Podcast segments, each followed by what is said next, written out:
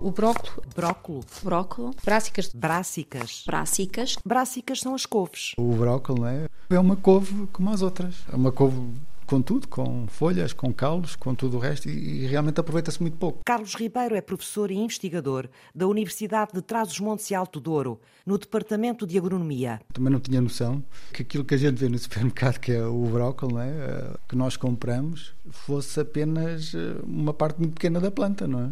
É um desperdício. Assim nasceu o projeto Valorize Byproducts. E a ideia era ver se nesse desperdício o que é que se conseguia realmente valorizar. Uma possibilidade é a sua inserção diretamente nas dietas, outra hipótese é de tirar os, os componentes né, e depois extraí-los, principalmente caules e folhas, sim. Então, e por onde é que se começa a perceber como é que se pode aproveitar essa parte eh, do brócolo? Então o que é que é preciso fazer? É realmente primeiro determinar se os compostos que nós pensamos que são compostos interessantes existem ou não existem nestes subprodutos. E, e depois o projeto está dividido em tarefas. E realmente a primeira tarefa é essa: é saber quais os constituintes e quais os teores que existem nestes subprodutos. é? Com gente da área da, da agrícola, da bioquímica, da área da veterinária.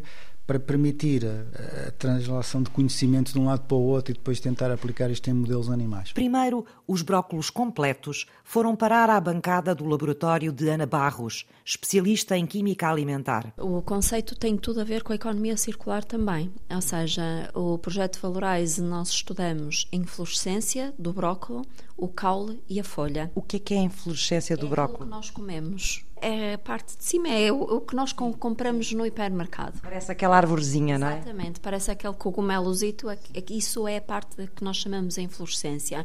Isso é o que nós consumimos. O que é que fizeram com os brócolos no laboratório? Este caso dos brócolos é uma matriz que é muito rica em metabolitos secundários, em particular em glucosinolados. Os glucosinolados são compostos que têm atividade antitumoral, atividade anti-inflamatória, particularmente os derivados deles, ou seja, nós consumimos os glucosinolados, eles sofrem uma hidrólise no nosso organismo e transformam-se noutros compostos.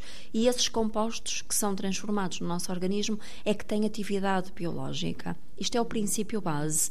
Aquilo que nós fizemos foi fazer o estudo, então, das três componentes do brócolo para verificarmos quais as diferenças entre a inflorescência, o caule e a folha E o que é que descobriram? que a folha é muito mais rica do que qualquer outra parte do brócolo. compostos que me Exatamente, nos glucosinolados.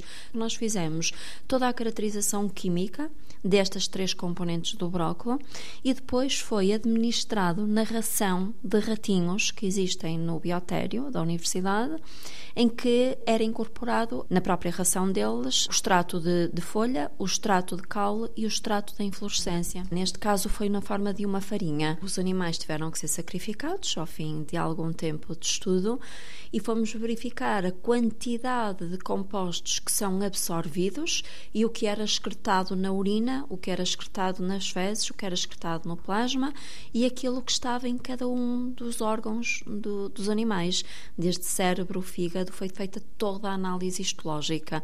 Aquilo que nós verificamos foi que a folha, estes compostos que são resultantes dos glucosinolados que, in- que ingerimos através do consumo de brássicas, que é a classe a que pertencem os brócolos, quando são transformados no nosso organismo, a absorção da parte da folha é muito maior porque no resto da inflorescência e do caule são mais libertados nas excreções dos animais. Havia outros compostos do brócolo que, segundo estudos anteriores, mereciam também uma investigação mais profunda do Valorize. Um dos compostos é, por exemplo, o sulforofano, que já sabíamos que existia e Está no caule ou na folha? está no caule e na folha, não é? Claro que os teores são diferentes, as quantidades são diferentes. Sim. A primeira coisa é determinar os- os- as quantidades. Esta substância, descrita por Carlos Ribeiro, apontava para propriedades de combate à obesidade que era preciso testar. Dados de 2014 apontavam para cerca de 183 milhões de toneladas só em Portugal de desperdício,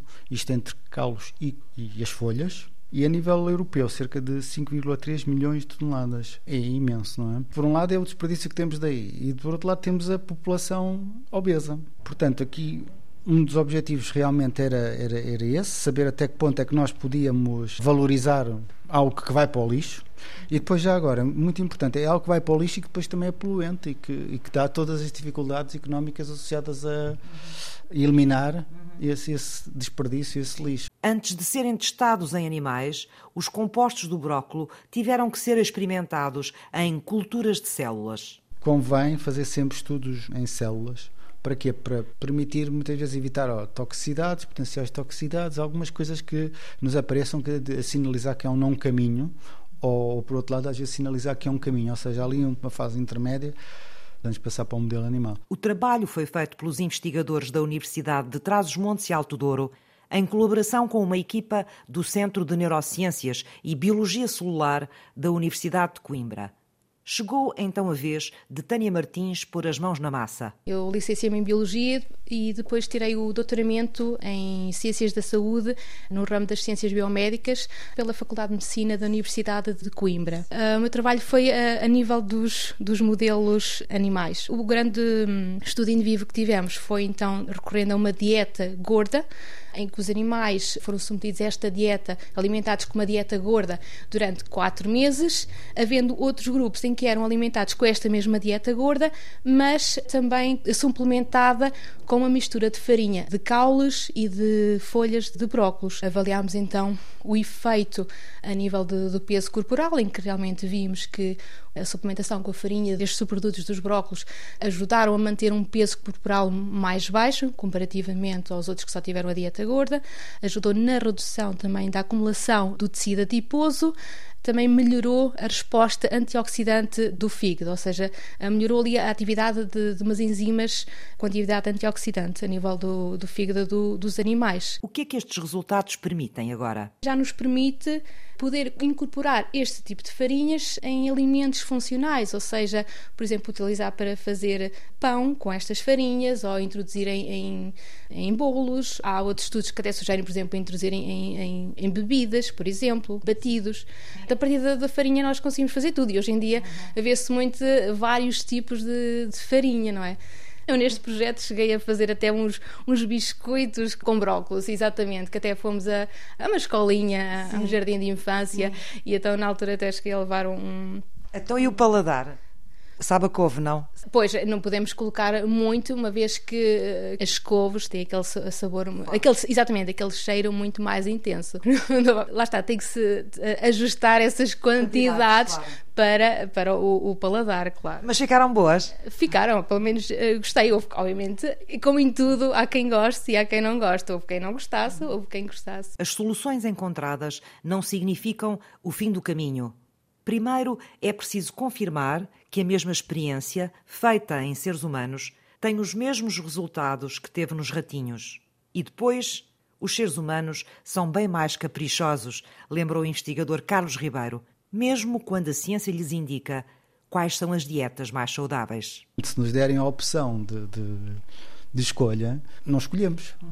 E isso é curioso porque fizemos algumas, depois na, na, ideia da valorização, fizemos, fizemos algumas provas em infusões, por exemplo, e claro que as pessoas o que notavam era um cheiro a couve, não é? aquele cheiro e sabor a couve. Portanto, como é que vamos vencer isto, não é? Por exemplo, isto é um exemplo do que é que as coisas podem ser interessantes, mas depois como é que vencemos pois. para introduzir isto realmente na dieta? A única forma que nós conseguimos de aproveitar esse conhecimento, além dos artigos que foram publicados, foi fazer ações de formação nas escolas, desde os infantários, as escolas primárias, as escolas secundárias. Ana Barros. Para tentar chegar a uma população que se calhar é fácil de chegar para eles perceberem que o consumo destes alimentos que é importante.